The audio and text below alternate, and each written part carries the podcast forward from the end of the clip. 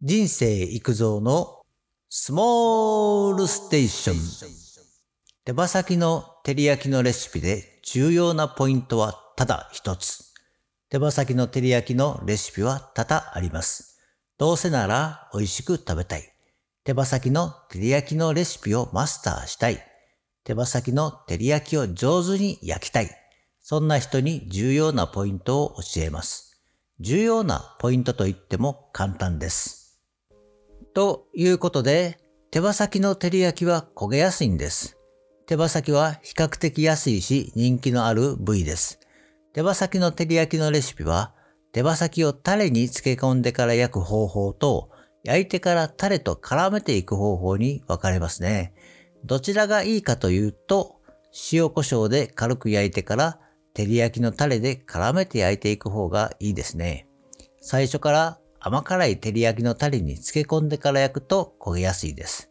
失敗を少なく、なおかつ美味しくするには少し手間だとは思いますが、タレは後から絡ませてください。これ重要なポイントで、たった一つと言ってもいいですね。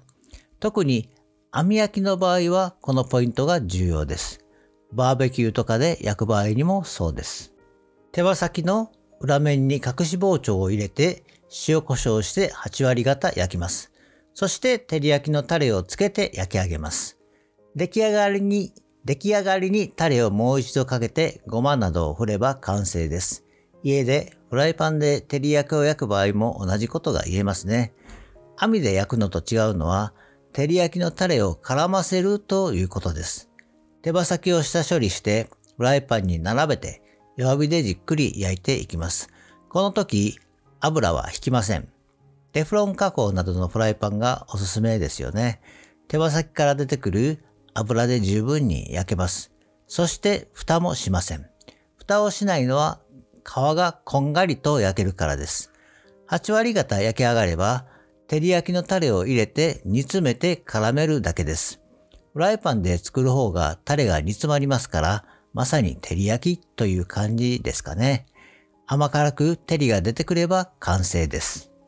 次に、照り焼きと漬け焼きは違う。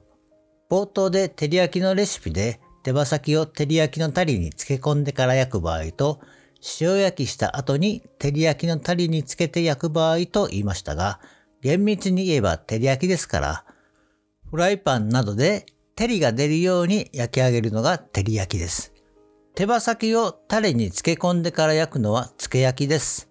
その漬け焼きにしたいのなら、グリルかオーブンで火加減を170度 C に保ち、27分ほど焼いて200度 C で60秒焼けば綺麗に焼けます。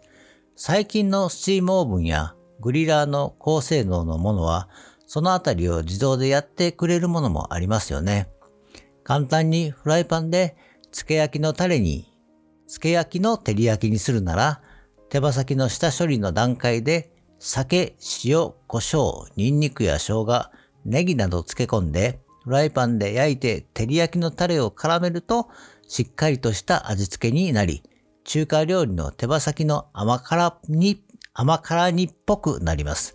でもこれはこれで美味しいと思います。手羽先は照り焼きでも、漬け焼きでも、塩焼きでも美味しいですよね。最後にまとめ。手羽先はお手軽に手に入りますよね。骨が多くて食べるところが少ないようですが、骨周りも美味しくて手で持ってしゃぶりながら食べるとなんとなく幸せになります。